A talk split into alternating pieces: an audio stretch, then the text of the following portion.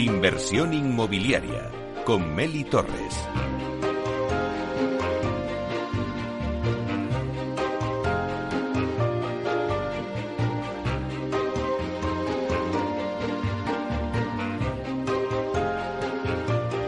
Hola, ¿qué tal? Muy buenos días y bienvenidos a Inversión Inmobiliaria. También los viernes con debates especializados. Hoy le tomamos el pulso a la rehabilitación y vamos a analizar la convocatoria de ayudas a la rehabilitación energética de viviendas con fondos europeos en la Comunidad Autónoma de Madrid, que se hicieron públicas en el BOE el pasado 31 de mayo. Y lo haremos con expertos en la materia en directo de 12 a 1 aquí en directo en Capital Radio. También lo podréis escuchar en los podcasts en nuestra página web en capitalradio.es y si estás en el metaverso, en el edificio de Central Land, también nos puedes escuchar porque ya estamos presentes también en el metaverso. Somos el primer programa inmobiliario que estamos en el mundo digital, de la mano de Data Casas Procter. Así que ya comenzamos.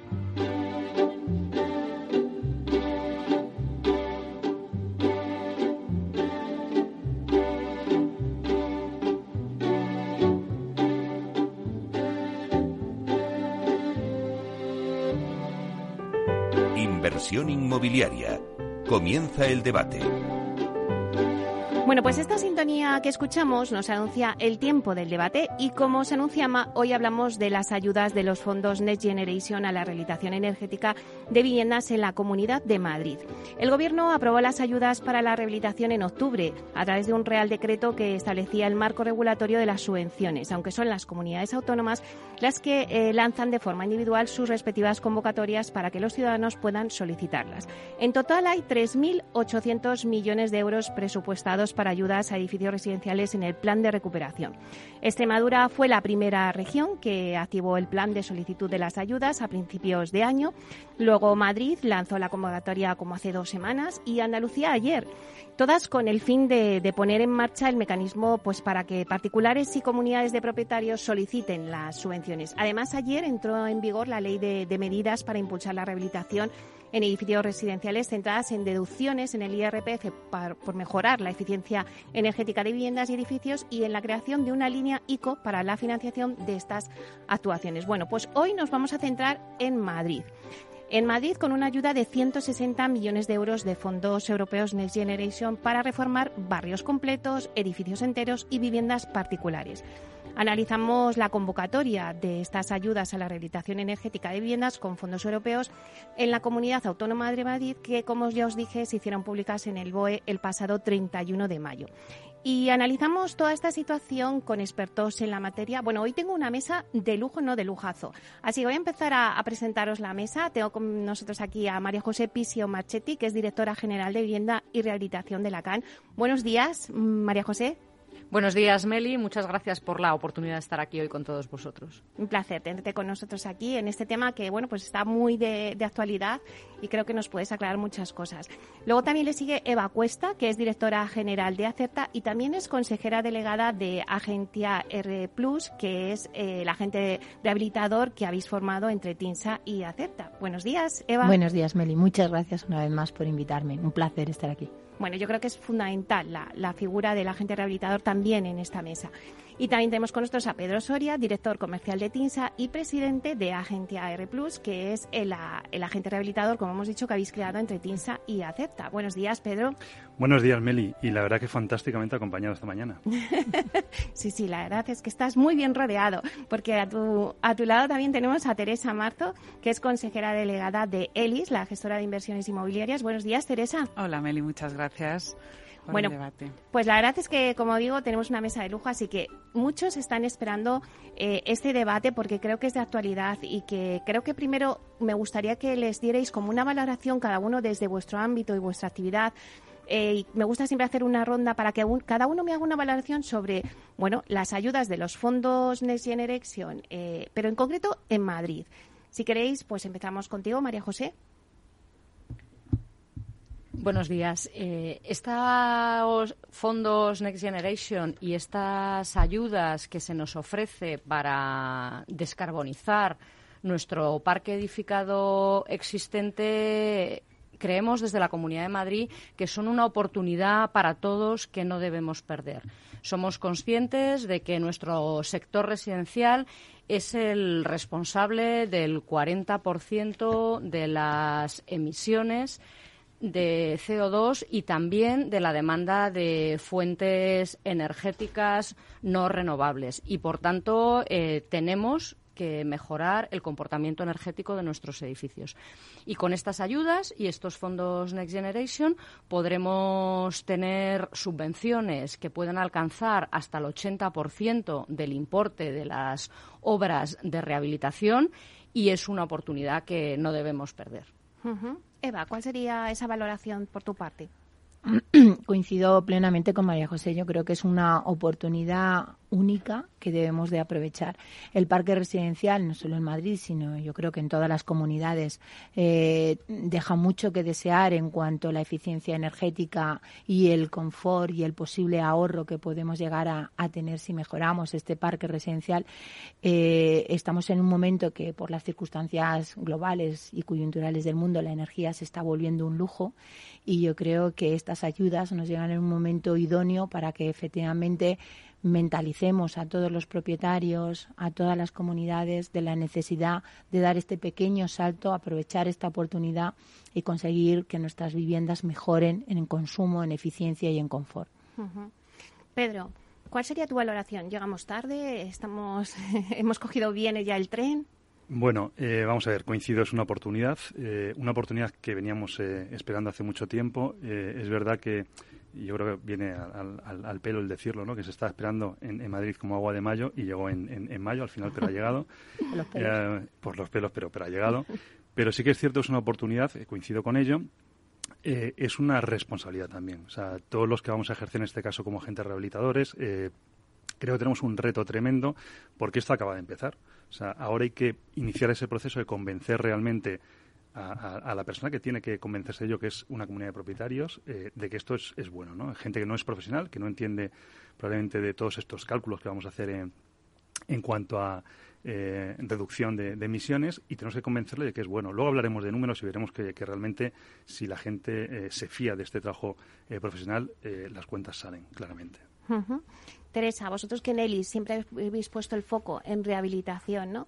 ¿Qué supone? ¿Cómo valoráis las ayudas? A ver, eh, por no repetir lo que han dicho mis compañeros, es cierto que es una oportunidad ¿no? a nivel medioambiental para mejorar eh, pues todo el tema de emisiones de CO2 eh, que, emite el parque de viviendas, pero sobre todo yo creo que en el momento en que llega es una oportunidad para ser motor económico ¿no? de, del sector. O sea, eh, estamos en un momento que tras el COVID pues sabemos que hay un momento de incertidumbre económica y, y bueno, yo creo que va a ayudar mucho a movilizar pues mucho presupuesto ¿no? y mucha inversión y va a generar mucho trabajo también eh, en el mercado. Entonces yo creo que es una súper oportunidad que tenemos que aprovechar y que además eh, no olvidemos que va a facilitar también la puesta en el mercado de pues de mayor número de viviendas también no y, también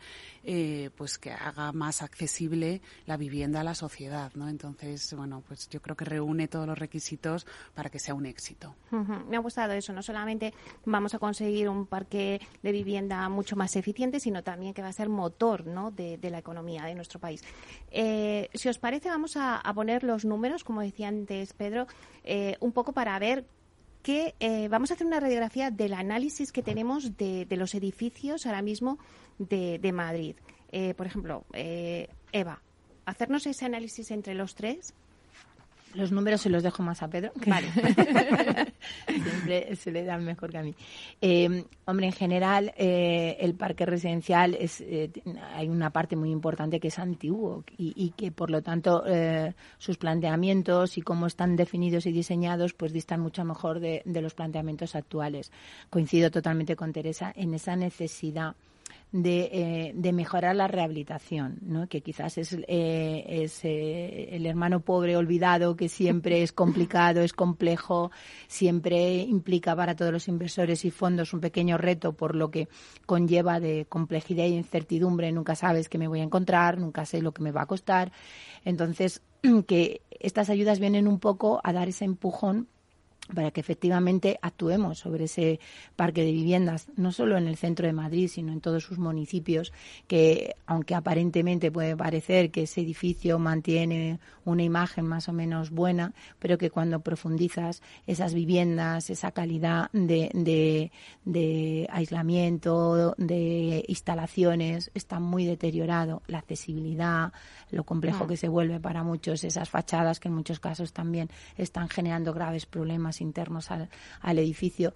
Yo creo que mm, más allá de esa imagen exterior, que es lo que tendemos a arreglar siempre, hay que profundizar un poquito más en darle una vuelta a todo ese parque residencial y mejorarle unos puntos hacia arriba en, en los puntos más relevantes, que es el uso, el confort, la accesibilidad, la conservación y los problemas evidentes que tiene de mantenimiento, que en muchos casos son muy relevantes. Bueno, vamos a poner esto en cifras. Pedro. Eh, me tocan los números, espero no, equivocarme. Fíjate, nosotros hicimos un estudio al principio, eh, precisamente en la Comunidad de Madrid, hicimos un, proyecto piloto para ver un poco el potencial. El potencial es tremendo, o sea, la verdad es que las cifras son eh, de una magnitud enorme, ¿no? Analizamos edificios de más de 30 viviendas para ver que realmente tuvieran un alto impacto, ¿no? En la Comunidad de Madrid nos salían 11.000 edificios construidos antes de 1980. O sea, realmente esa parte de edificios que decíamos que no tienen prácticamente ningún tipo de condición térmica, porque las primeras normas básicas eh, de edificación en la parte de, condiciones térmicas salieron en el 79. O sea, son edificios que no tenían nada, ¿no? 11.000. De esos 11.000, eh, analizamos cuál era el porcentaje que realmente tenían calificaciones malas energéticas, ¿no? Las E, F y G, el 90%, 85-90%, ¿no? De esas, dos tercios son E, que podríamos considerar que son un poquito mejores, pero son malas también, y las peores F y G era un tercio. Eso nos lleva más o menos a unos 3.000, 3.500 edificios. Estamos hablando de un potencial de 200.000 viviendas, que es muchísimo. Claro, si nosotros queremos ahora mismo abarcar con estos fondos ese potencial, es absurdo. Pero yo creo que es fundamental poner las primeras piedras. O sea, creo que es necesario iniciar esa eh, labor de impulso eh, para poner esto en marcha, generar ese eh, nuevo sector que se tiene que crear de la rehabilitación, que en España es muy pequeñito, hablamos de la parte de accesibilidad, solo el 23% de, la rehabilitación, de los edificios de, España perdón, tienen eh, condiciones de accesibilidad. no nos quedemos solo en lo que es la parte de eficiencia energética fundamental, sino aprovechar para eso. Las cifras son enormes. Por lo tanto, el potencial de ejercer actuaciones es enorme y ahora lo que hay que hacer es localizar aquellas actuaciones que sean correctas para, para que realmente los números salgan. ¿no? Con, antes has dicho que, que serían 200.000 las viviendas a rehabilitar, pero con estos fondos no hay suficientes. No, no por eso. ¿Cuántas? ¿Cuántas con estos fondos se pueden eh, rehabilitar? Pues creo que en Madrid son 20.000, corrígeme eh, María José, el, el, objetivo que hay. Eh, veremos a ver si llegamos, porque realmente luego cuando haces números, todo va a depender al final de las actuaciones que hagas, si consigues llegar al 80% de ayudas, que es donde los números salen más, más bonitos, o te quedas en porcentajes intermedios, ¿no?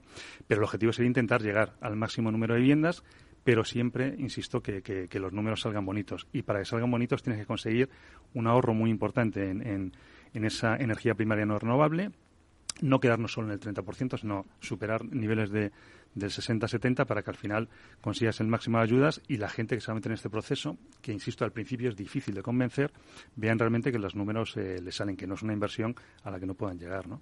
y, máxime hoy en día con la situación económica de previsión que tenemos de, de cara al futuro, ¿no?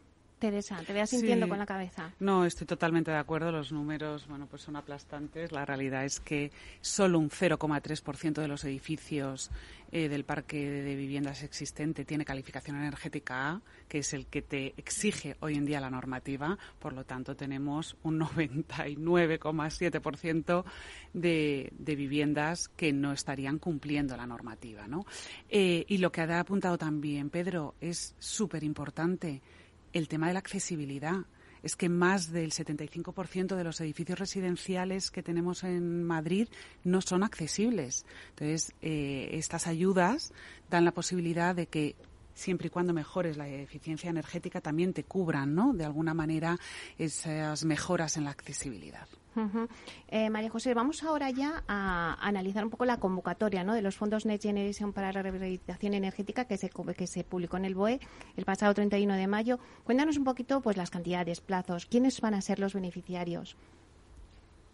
Pues como, como decías al, al principio, Meli, eh, la Comunidad de Madrid hemos recibido, recibimos a finales, en diciembre del año 2021, 161 millones de euros para afrontar cinco programas diferentes de rehabilitación un primer programa de rehabilitación de barrios que estamos haciendo en estrecha colaboración con los diferentes ayuntamientos. Ya se han delimitado barrios en el municipio de Madrid, en Torrejón de Ardoz, en Alcorcón en Alcalá de Henares y otra serie de municipios que tenemos publicados en nuestra página web.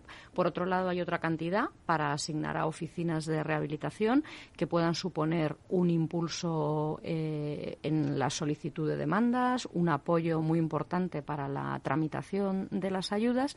Y finalmente tenemos eh, los denominados programas 3, 4 y 5. El programa 3 de ayuda a las actuaciones de rehabilitación a nivel de edificios. El programa 4 de ayuda a las actuaciones de mejora de la eficiencia energética en viviendas. Y el programa 5 de ayuda a la elaboración del libro del edificio existente y a la redacción de proyectos de rehabilitación.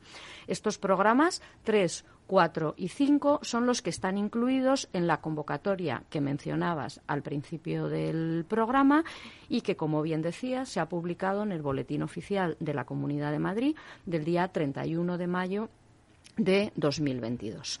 Esta convocatoria prevé una dotación presupuestaria total de 58 millones de euros, con un importe previsto de 44 millones de euros para el programa 3 de rehabilitación de edificios, de 8 millones de euros para el programa 4 de rehabilitación de viviendas y de 6 millones de euros para la redacción de libros del edificio existente y proyectos de rehabilitación. Estas cantidades son cantidades iniciales que nosotros hemos establecido para arrancar con la convocatoria, pero que si se comprometieran podrían ser objeto de una ampliación por parte de la Comunidad de Madrid sin necesidad de hacer una nueva convocatoria. Sería simplemente una ampliación de crédito. En cuanto al plazo para solicitar las ayudas, el plazo empezó el día siguiente a la publicación en el Boletín Oficial de la Comunidad de Madrid y, por tanto, el 1 de junio de 2022 y el plazo comprende desde el 1 de junio de 2022 hasta el día 30 de junio de 2023 o bien hasta agotar los fondos de la convocatoria. Del mismo modo que las cantidades económicas, los plazos también pueden ser ampliables. Si viéramos que existen más recursos disponibles y tenemos previsión de nuevas solicitudes, también podríamos ampliar los plazos. Me voy a centrar también en el procedimiento, que es muy importante porque es diferente del que se ha empleado hasta ahora para los procesos de concesión de subvenciones. Tenemos un procedimiento de concurrencia no competitiva. ¿Qué quiere decir este procedimiento? Pues que las solicitudes se conceden por estricto orden de presentación de la solicitud y en el momento que la documentación estuviera completa y, por supuesto, se cumplan los requisitos de la convocatoria, la solicitud y la ayuda se concedería. En este caso, eh, el programa 3 de rehabilitación de edificios exige un requisito de reducción de un mínimo del 30% de lo que son las fuentes de energía primarias no renovables. Pero además tenemos que reducir entre un 25 y un 35% la demanda energética del edificio. ¿Qué quiere decir eso? Pues que hay que intervenir, por un lado, en las instalaciones, pero también, como decían en intervenciones anteriores, en lo que se refiere a la envolvente. Hay muchos edificios que tienen condiciones térmicas bastante deficientes, especialmente los que mencionaba Pedro, construidos con anterioridad al año 1980 y a partir de ahí, una vez consigamos este requisito de reducción de consumo y de reducción de demanda de energía, también podremos incluir obras de accesibilidad y conservación, que coincido con Teresa en que es una de las mayores necesidades de nuestra sociedad, junto con la mejora de la eficiencia energética y también es una cuestión a tener muy en cuenta de cara a la solicitud de, de las ayudas. A partir de ahí, la cuantía de la subvención va a depender del porcentaje de reducción de demanda y de consumo que tengamos. Si estamos en el tramo mínimo de reducción de consumo del 30%, la ayuda alcanzará hasta el 45% del presupuesto. Pero si por el contrario fuéramos capaces de reducir el consumo en un 60%, cosa que es bastante posible en edificios anteriores a, 1980, la cuantía de la ayuda podrá alcanzar hasta el 80% del importe de las obras. Y en el caso de personas vulnerables que tengan unos ingresos inferiores a 2,5 veces el IPREM, hasta el 100% del importe de la obra. Por tanto, es una oportunidad única que creemos que no debemos perder. En la línea de lo que decíais, ¿a cuántas viviendas puede alcanzar? Pues evidentemente con estos fondos es cuestión de hacer una simple división. En función del tramo de reducción de demanda al que vayamos, obtendremos mayor o menor número de viviendas rehabilitadas. Nosotros eh, coincidimos con la versión que ha expuesto Pedro. creemos que tenemos que hacer la rehabilitación lo suficientemente atractiva como para que vayamos a porcentajes más altos de reducción de consumo y, por tanto, porcentaje más grande de subvención, de manera que también puedan servir de ejemplo, de impulso y de palanca para seguir activando la rehabilitación, para poder comprometer con éxito estos fondos porque si somos capaces de hacerlo, sin duda tendremos más en una cuantía al menos equivalente a la que tenemos por el momento. No sé si alguien quiere hacer algún apunte a lo que ha dicho María José. Antes de pasar a unos minutos de publicidad. Eh, completamente de acuerdo. O sea, yo creo que, ese es el foco, porque el, gran problema, como decía, es eh, iniciar el camino. O sea, conseguir que se empiecen a eh, incluir estos edificios en el proceso de, de solicitud de ayudas y de, y de que las obras lleguen a su fin. Porque, ojo, eh, María José antes lo ha comentado, tienen concedida la ayuda, pero luego hay que acreditar, evidentemente, que todo esto se hace y se hace en tiempo y forma, y para eso es necesaria una gestión pues eh, rigurosa y profesionalizada. ¿no? Sí que es cierto que al final, eh, si te vas un poco al escenario de, de número de viviendas y nos vamos a máximos de, de ayudas de porcentajes, pues no hay mucho, no hay mucho para, para, para, hacer en cuanto a edificios, ¿no? O sea, haciendo una división rápida, como decía María José, pues te, te encuentras que esos eh, 44 eh, millones para edificios, pues eh, una dotación de unos 600.000 euros de, de, ayudas en estos edificios que yo te decía de 25 o 30 viviendas, pues te va a dar para 80 edificios en toda la Comunidad de Madrid. O sea que estamos hablando de, de pocos, pero es un inicio. O hay que conseguir que esos 75, 80 o 90 edificios se hagan. Bueno, pues vamos a dar un paso a unos breves minutos de publicidad y volvemos a la vuelta. Viajeros que llevan tres años esperando para ir a Nueva York, acudan por fin a la puerta de embarque, por favor. Volvemos a disfrutar de un verano sin restricciones. Y en Renta 4 Banco queremos celebrarlo sin límites. Llévate un 1% de tus aportaciones para operar en bolsa o un 33% de descuento en comisiones de fondos. Y todo sin límite de cantidad. Entra en r4.com y paga menos por tu inversión. Solo durante el verano. Renta 4 Banco. ¿Quieres más? Consulta bases legales en r4.com.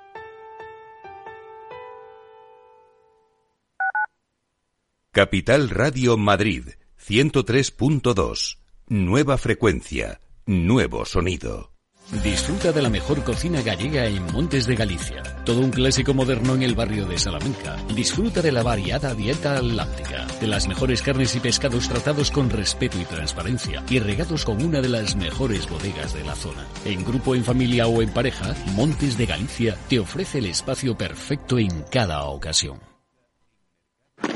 Si te gusta el pádel, en Capital Radio tenemos tu espacio. Todos los martes a las 22 horas saltamos a la pista para contarte la actualidad del World Padel Tour, los torneos amateur, las novedades de las marcas y toda la actualidad relacionada con el segundo deporte más practicado de España. Esto es Padel, los martes a las 10 de la noche en Capital Radio. Capital Radio 103.2 FM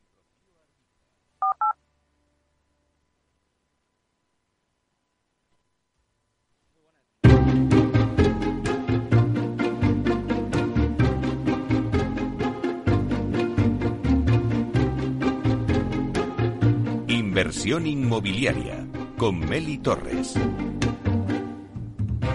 Bueno, pues seguimos con nuestro debate que tenemos sobre las ayudas de los fondos Next Generation en la Comunidad Autónoma de Madrid.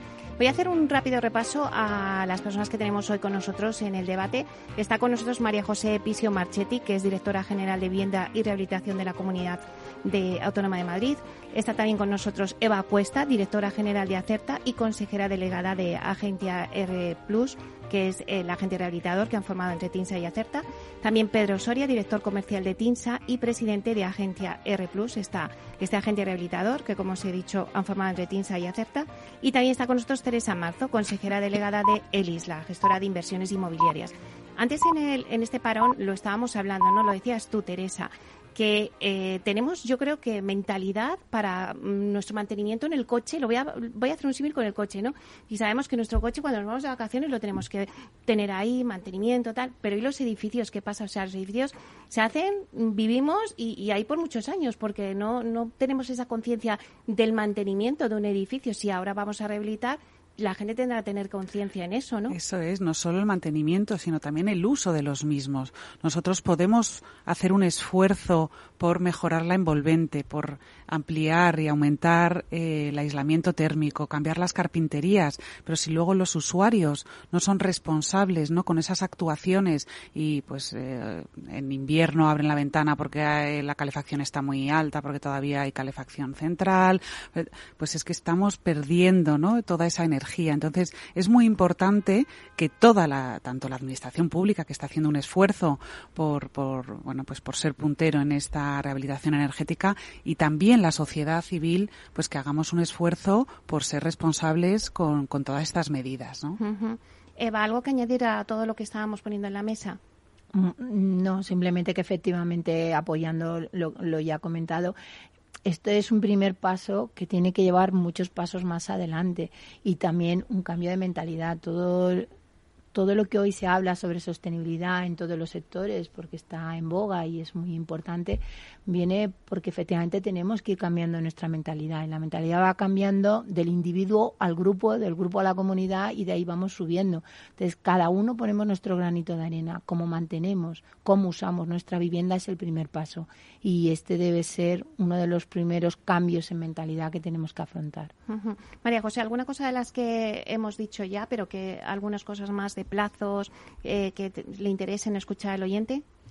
Sí, eh, concretar que, bueno, en las convocatorias que, hemos publicado el, el, 31 de mayo, en lo que se refiere al programa 3 de rehabilitación de edificios y también en la parte de proyectos de rehabilitación que se incluyen en el programa 5, eh, ofrecemos la posibilidad de dotar de anticipos de la subvención a la a, aquel al que se lo hayamos concedido. ¿Qué quiere decir esto? Pues que pagaremos hasta un 50% del importe una vez concedida la subvención. En el caso de la rehabilitación de edificios, con la solicitud de la licencia de obra municipal o la presentación de la declaración responsable, si es este el, medio de intervención que corresponda, y en el caso de los proyectos, con el encargo al técnico profesional que lo debe desarrollar, también anticiparemos el 50% del importe de la subvención. Eh, queremos también que esto tenga un carácter incentivador de cara a que la financiación tenga que ser menor y que acortemos también los plazos de, de percepción de las ayudas. La Comunidad de Madrid tenemos un plazo bastante ajustado para poder comprometer estos fondos. Todos los fondos tienen que estar, eh, tenemos un compromiso de tener 22.411 viviendas rehabilitadas antes del día eh, del mes de noviembre del año 2023 y todas estas ayudas, que tendrán que estar comprometidas antes de noviembre del 23, las obras correspondientes a ellas tienen que estar terminadas antes del mes de junio de 2026. Este plazo, que puede parecernos en ocasiones largos, es un plazo, sin embargo, bastante ajustado, teniendo en cuenta pues, las diferentes tramitaciones que hay que hacer, los permisos municipales y, por supuesto, la ejecución de las obras, que en algunos casos puede ser compleja. En resumen, Cuanto antes empecemos, más posibilidad tendremos de tener la ayuda, porque aunque el plazo es largo, quienes más oportunidades tendrán serán los primeros que las pidan y pues animar a, a, todos los ciudadanos que pueden ser destinatarios, en este caso tanto comunidades de propietarios como empresas como administraciones públicas, siempre y cuando los edificios tengan un uso mayoritario residencial, a que acudan a esta ayuda porque es una oportunidad que no debemos perder. A ver, ojo, ¿eh? que ha dicho la cifra de 22.411 viviendas antes de noviembre de 2023. Eh, claro, ahí es fundamental la figura del agente rehabilitador. Entonces, eh, vosotros eh, en Agencia R Plus, ¿creéis que se puede llegar a esa cifra, incluso sobrepasar? ¿Antes? ¿Después?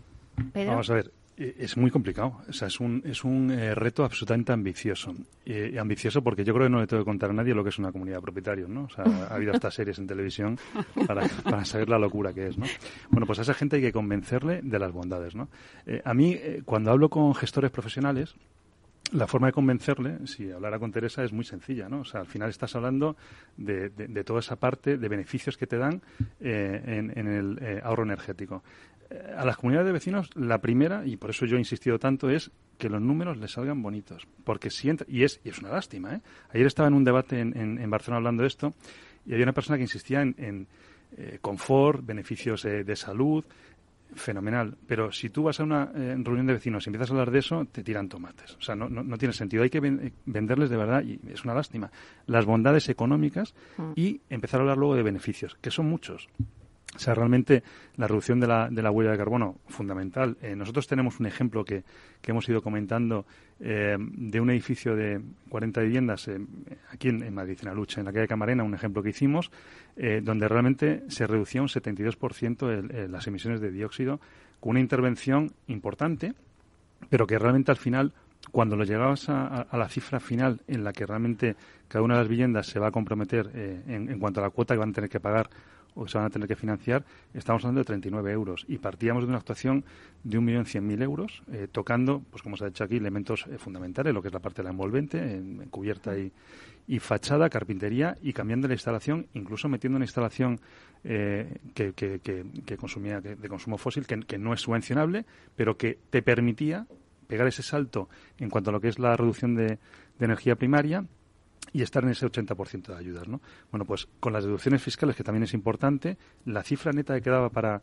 para que cada uno de los vecinos eh, se, financiara en 3.000 y pico euros, que es una cuota, insisto, con un préstamo que calculamos a 10 años de 39 euros, entre 30 y, 40, ¿no? Si esto te lo llevas a edificios que estén en entornos eh, programados donde las eh, ayudas son mayores, puedes estar hablando de cuotas de 10, 15 euros, ¿no? Son asumibles. Esa es la forma de entrar. Pero esto tiene beneficios brutales, ¿no? Y además de lo que es la parte del ahorro directo en, en, la factura energética, que hoy en día yo creo que no hay que explicarlo, porque mm. todo el mundo lo, ve a final de mes lo que eso cuesta. Estamos hablando en este caso de ahorros del 60%, muy elevados. Probablemente ese ahorro ya te está pagando la cuota de sobra. Y luego además tienes incremento en el valor patrimonial de tu activo. Es que todo realmente es, es importante, pero creo que para ponerlo en marcha tenemos que entrar por la parte económica. Bueno, la parte económica y que no, o sea, estas ayudas no subvencionan al 100%, o sea, una parte tiene que ser... Eh, y de hecho, eh, vosotros ya estáis llegando a acuerdos o ya habéis llegado a acuerdos, ¿no? Con algún, con la Caixa, me parece que era, ¿no? O... Bueno, estamos con varias entidades, no, no, digamos una en concreto, pero vamos, sí. Eh, sí, varias entidades que están muy interesadas, pero claro, evidentemente, eh, como en cualquier otro producto, tienen que poner sus eh, restricciones, sus limitaciones y, y, analizar su riesgo, ¿no? Pero las entidades yo las veo muy enfocadas en, ahora además con la parte de, de ICO que se han presentado es un refuerzo a, entrar en estos eh, proyectos, pero sí que muy probablemente en casi todas las actuaciones va a haber que poner una parte de fondos propios financiados, o sea, con lo cual la financiación es fundamental. ¿no? Y Eva, ¿cómo se, le, ¿cómo se le dice a, ese cliente toda la documentación que tiene que entregar? ¿Dónde la tiene que entregar? Eh, bueno, efectivamente, el, papel fundamental del agente rehabilitador se entiende como un facilitador para este proceso. El, proceso es complejo mm. y lo es desde el inicio, porque hablamos como si se pudiesen estandarizar las actuaciones en todos los edificios y por desgracia no va a poder ser así. Cada edificio tiene sus peculiaridades. Unos actuarás más sobre la envolvente, la fachada, etcétera. En otros actuarás más sobre las instalaciones. No todas las soluciones son iguales para todos los edificios.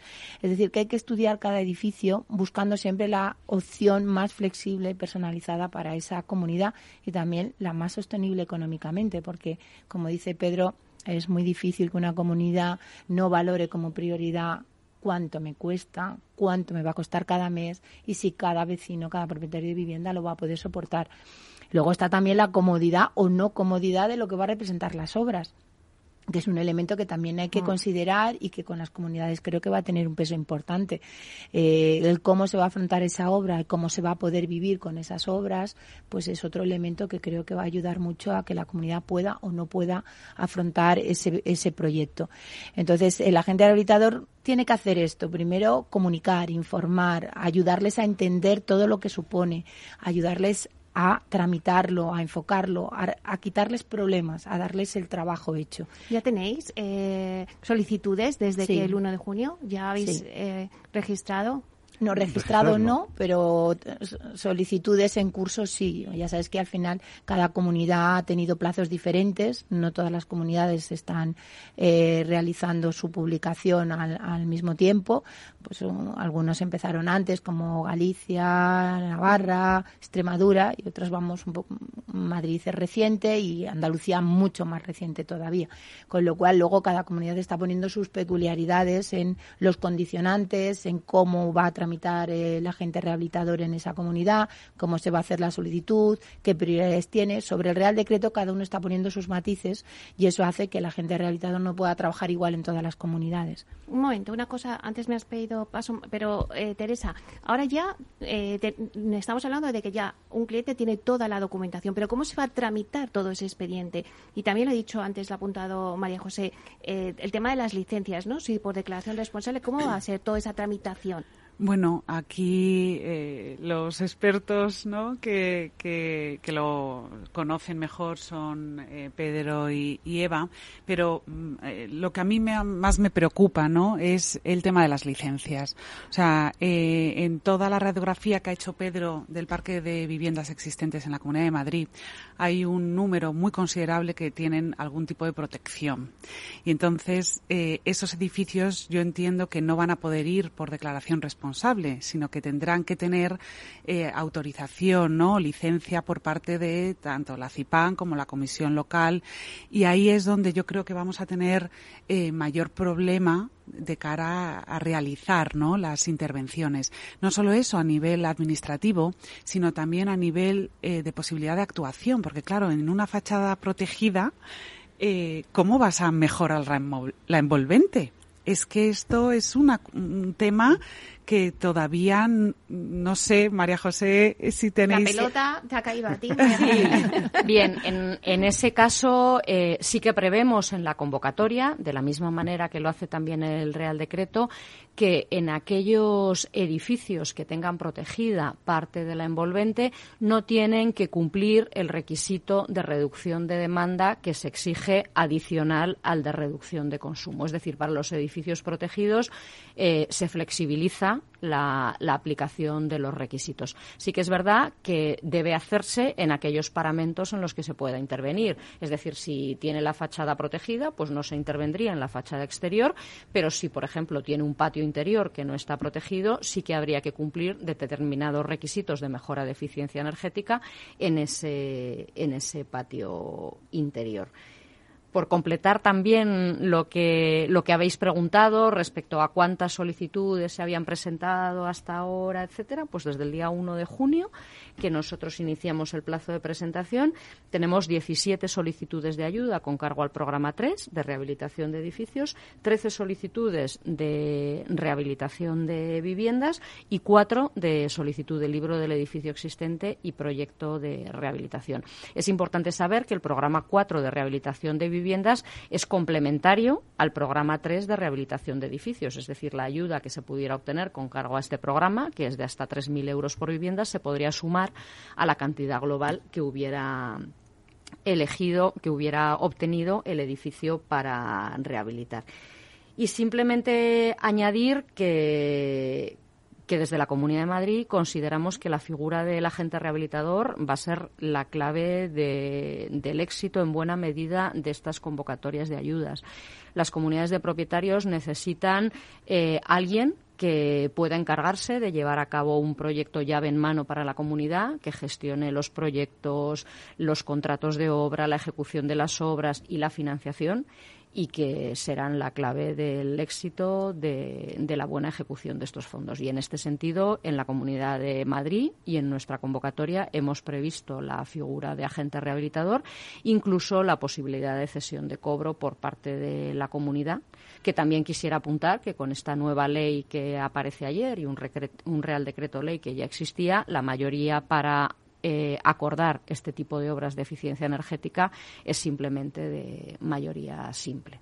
Y respecto a las distintas comunidades y cómo están las tramitaciones de, ayudas y las convocatorias, pues creo que estamos en la media porque hay unas 10 de 17 que han publicado sus convocatorias. Es muy importante lo que ha dicho María José de que la gente rehabilitadora hace una labor fundamental, clave, pero también no sé si estás conmigo, Teresa, que claro, pues para eh, todo este tipo de rehabilitación pues hay que dar una formación, también no sé si la industrialización cabe en todo este tipo, o sea... Bueno, es que aquí nos enfrentamos ante un grave problema o reto, ¿no? Vamos a llamarlo reto y oportunidad. Eh, según un estudio ¿no? de la CNC, eh, eh, decían que para afrontar todo este tipo de ayudas a nivel nacional, no sé esto cómo descendería a nivel Comunidad de Madrid, pero que se iban a necesitar más de 700.000 personas ¿no? para hacer frente a, a toda la el deployment ¿no? de, los fondos Next Generation. Eh, claro, mm, pues actualmente el mercado de la construcción eh, pues tiene, creo que eh, genera empleo para 1.300.000 personas y tiene solo en desempleo pues unas 120.000 eh, personas. Si necesitamos 700.000, ¿cómo vamos a afrontar eh, este, esta necesidad ¿no? de, empleo. Em, entonces, bueno, pues eh, soluciones como la industrialización, eh, pues yo creo que van a facilitar mucho pues la realización de estas rehabilitaciones energéticas, sin duda ninguna, ¿no? Hemos abierto un melón de, en este debate con ese tema, pero bueno, no sé si alguno queréis apoyar, Pedro.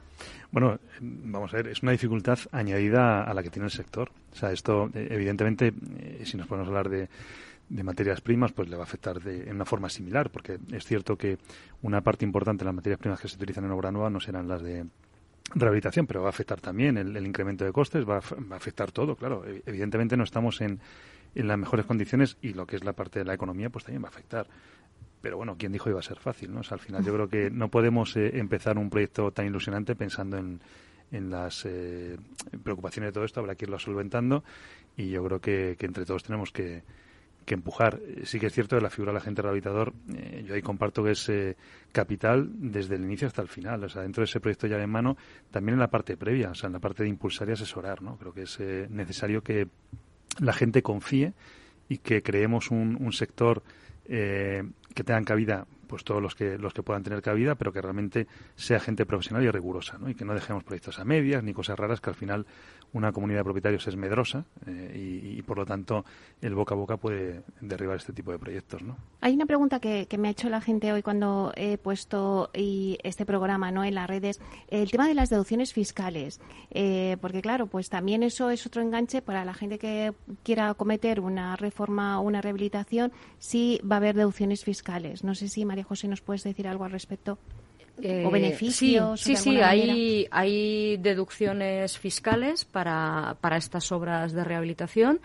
De hecho, pues la, la ley ¿no? que, que, entró en vigor ayer y un Real Decreto Ley que se había aprobado ya con anterioridad prevé importantes deducciones fiscales para, para este tipo de obra que podían completar aquella parte que finalmente no, no fuera objeto de, de, subvención. Además, es importante también poner de manifiesto que en esta convocatoria nuestra de ayudas a la rehabilitación el IVA también es un gasto subvencionable siempre que el destinatario de la ayuda no pueda recuperarlo. Esto es relevante porque estamos hablando de un porcentaje en muchos casos de un 21% que hace variar eh, de manera muy notable el escenario de, financiación.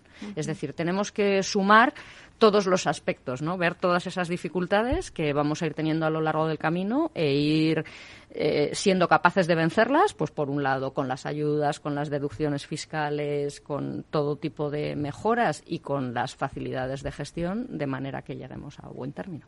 Antes decíamos que, bueno, hablando un poco ya para terminar un poco el debate de los retos, ¿no? Eh, decía Pedro, es un reto, las 22.411 viviendas, ¿no? Que nos anunciaba eh, María José. También nos decía antes, Teresa, es un reto, eh, pues a ver cómo vamos todas esas 700.000 personas empleadas en el sector de la construcción, ¿no?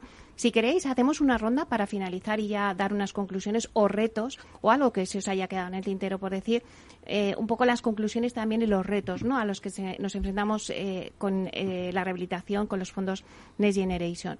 Si quieres, empezamos contigo, eh, Teresa. Bueno, pues indudablemente el reto está en la descarbonización, ¿no? Que estamos todos alineados en el Pacto de París, que esto es tiene que ser nuestro objetivo, pero esto lleva asociado una serie de retos que tenemos que, aprovechar, ¿no? Eh, bueno, pues lo que hemos comentado, el tema de la accesibilidad a la vivienda, ¿no? Eh, aquí, en la, en la medida que vayamos mejorando nuestros edificios, que podamos ir poniendo mejores viviendas eh, de mejor calidad en el mercado, pues también facilitarán ese acceso a la vivienda. otro reto es pues que, realmente esta oportunidad sea un motor para la economía, como hemos comentado en el inicio, y luego para mí el mayor reto, y esto va para María José, es eh, aprovechar hasta el último euro que venga de Europa. O sea, aquí tenemos una responsabilidad eh, todos y, bueno, pues dadas las dificultades ¿no? que hemos visto que tiene el proceso y eh, de las comunidades de propietarios, de, bueno, pues de que al final no se enfrentan a una subvención del 100%, que, que los propietarios van a tener que aportar parte eh, de, de, ¿no? de capital por su parte eh, y eso a lo mejor va, va a tener como consecuencia que no se soliciten todas las ayudas que se tengan que, que solicitar, eh, pues que se encuentren fórmulas para que a lo mejor eh, propietarios patrimonialistas, eh, bueno, pues inversores, ¿no? Pues que, que, puedan también mejorar sus edificios y beneficiarse eh, de estas ayudas. Pedro, rápidamente. Pues yo creo que, que, el reto está en conseguir trasladar a, ese cliente, insisto, el profesional es, es, fácil, pero a esas comunidades de vecinos que están ante una oportunidad única de conseguir rehabilitar sus viviendas y mejorarlas e incluso incrementar su, su valor patrimonial. Em, tenemos que ser capaces de hacerles entender que eso es posible. Además, esto es una dinámica que ha empezado y no tiene vuelta atrás. O sea, como bien comentaba Teresa, hay una serie de objetivos también a nivel mundial que nos llevan en ese camino y, por lo tanto, eh, el que lo haga ahora eh, tendrá mucho ganado, ¿no? Porque esto al final va a llegar sí o sí. Y ahora hay una oportunidad de tener eh, dinero y mucho para, para la ayuda.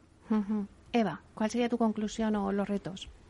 Efectivamente, el, usuario final eh, son la vivienda, eh, las comunidades de propietarios, y es un tipo de cliente un poco reticente a sus experiencias previas con las subvenciones y las ayudas. Tenemos que conseguir eh, afrontar este reto y, disolver un poco esta reticencia para, ah, para conseguir que efectivamente estas ayudas vayan más fluidas, lleguen un poco a tiempo y, lo vean como una realidad, no lo vean como una subvención más a la que no llegaré o llegaré tarde. Yo creo que ese es un reto muy importante porque los plazos y los condicionantes como todas las ayudas, son importantes. Pero yo creo que cuando empecemos a hacer los primeros eh, eh, casos y, se vea que es factible y que es un proceso llevable y realista, iremos un poco rompiendo estas barreras. María José, tu última conclusión. Pues eh, coincido ¿no? con, los retos que, tenemos. Nuestro reto fundamental es descarbonizar nuestro parque edificado de viviendas y ser capaces de llegar a los destinatarios últimos de las ayudas para que sean conscientes de la oportunidad que tenemos ahora que no debemos perder. Pero además estas ayudas tienen que servir para impulsar la rehabilitación. Pues tenemos que eh, multiplicar por 10 el número de edificios eh, que estamos rehabilitando en la actualidad de acuerdo con todos los compromisos que, tenemos asumidos, tanto a nivel eh, país como a nivel europeo pero también ser capaces de, con estas ayudas de rehabilitación, eh, generar actividad económica y, sobre todo, mejorar el acceso a la vivienda, tener cada vez más viviendas asequibles y en mejores condiciones energéticas que, en definitiva, también irán en beneficio de, de, nuestra salud. Y espero que seamos capaces de comprometer nuestras ayudas, todos los fondos, pero para ello necesitamos la colaboración y la ayuda de nuestra iniciativa privada y de todas esas comunidades de propietarios. Bueno, pues lo dejamos ahí. Yo creo que de este tema podríamos hablar y estar toda la mañana, pero bueno, creo que podemos eh, tener próximos debates, ¿no? Para ver un poquito cómo va avanzando. Eh, así que, pues me despido de vosotros. Os doy las gracias por estar aquí en este debate. Muchísimas gracias, María José Pisio Marchetti, directora general de Vivienda y Rehabilitación de la Comunidad de Madrid. Muchísimas gracias. Gracias, Meli, a vosotros por la oportunidad de estar aquí. Muchas gracias, Eva Cuesta, directora general de Acerta y consejera delegada de Agencia R. Muchas gracias. Gracias a vosotros por la oportunidad. Muchas gracias, Pedro Soria, director comercial de TINSA y presidente de Agencia R. Muchísimas gracias. Muchas gracias, Meli. Y vosotros tenéis una, también un reto tremendo en intentar trasladar a la audiencia estos, estas bondades. ¿eh? Bueno, esperemos que este debate haya llegado y hayamos resuelto muchísimas dudas eh, a todo el mundo. Y muchas gracias, Teresa Marzo, consejero delegada de ELIX, gestora de inversiones inmobiliarias. Muchas gracias, Teresa. Muchas gracias, Meli. Un placer.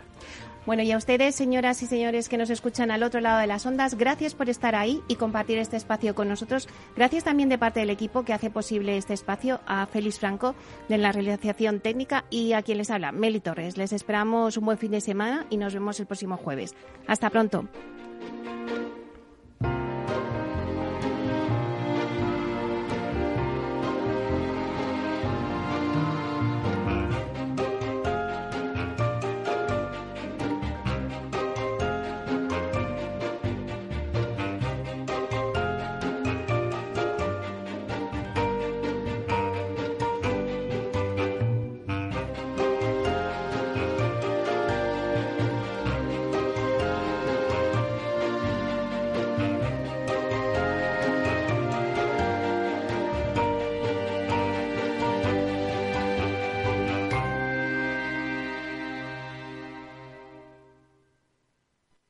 Nos gusta que las personas tengan opinión propia.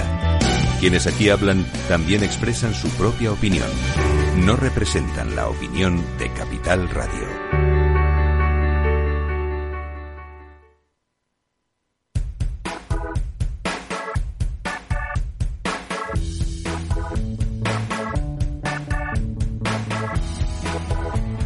Llegan las vacaciones y con ellas el mes de mayores desplazamientos por carretera del año. Es por eso por lo que queremos recordarte lo necesario que es tener tu coche a punto y revisado antes de emprender el viaje. Por desgracia, muchas veces nos olvidamos de que los que viajan dentro de nuestro automóvil son las personas que más queremos, nuestras familias. ¿Y ellos qué nos tienen que decir? Queremos viajar seguro, queremos que nos cuides en el coche, como en casa, y para ello tienes que revisar el coche y ser respetuoso cuando conduzcas. Está bien, cuenta con ello, pero ¿qué vamos a escuchar en la radio? Capital Radio, y os deseamos un, verano, divertido y sobre todo seguro.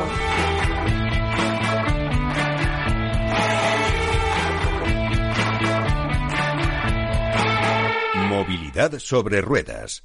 Con Chimo Ortega. Ya no estamos en la era de la información, estamos en la era de la gestión de los datos y de la inteligencia artificial. El tratamiento inteligente de estos datos proporciona un valor enorme a las empresas en sus procesos de negocio. En Piper Lab ayudamos a nuestros clientes a tomar decisiones de negocio basadas en datos. Escúchanos todos los lunes en el espacio de Big Data de Capital, la Bolsa y la Vida. Capital Radio Madrid 103.2. Nueva frecuencia, nuevo sonido. Gráficas Naciones. Más de 50 años de experiencia en el sector de las artes gráficas. Apostamos por la última tecnología tanto en impresión offset como en digital y gran formato. Realizamos todo tipo de impresión. Tarjetas de visita, folletos, libros, vinilos, decoración y montaje de stands. Más información en el 91 629 2145 o en gráficasnaciones.es. Disfruta de la mejor cocina gallega en Montes de Galicia. Todo un clásico moderno en el barrio de Salamanca. Disfruta de la variada dieta atlántica, de las mejores carnes y pescados tratados con respeto y transparencia y regados con una de las mejores bodegas de la zona. En grupo, en familia o en pareja, Montes de Galicia te ofrece el espacio perfecto en cada ocasión. Todos los viernes a la una de la tarde en Capital Radio tienes una cita con Humanos en la Oficina, el programa de radio más divertido y de mayor influencia en el mundo del capital humano, donde las empresas y organizaciones dan voz al talento que trabaja día a día en la oficina. Un formato pionero creado por el galardonado speaker internacional Miguel Ángel Pérez Laguna.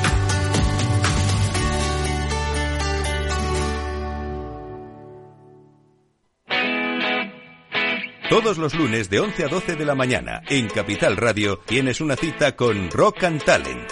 Un programa diferente que combina el talento con las canciones de rock más inspiradoras. De la mano de Paloma Orozco conocerás gente emprendedora, las startups más novedosas y las ideas más originales del mundo de la gestión. Rock and Talent. Los lunes nunca fueron tan sorprendentes.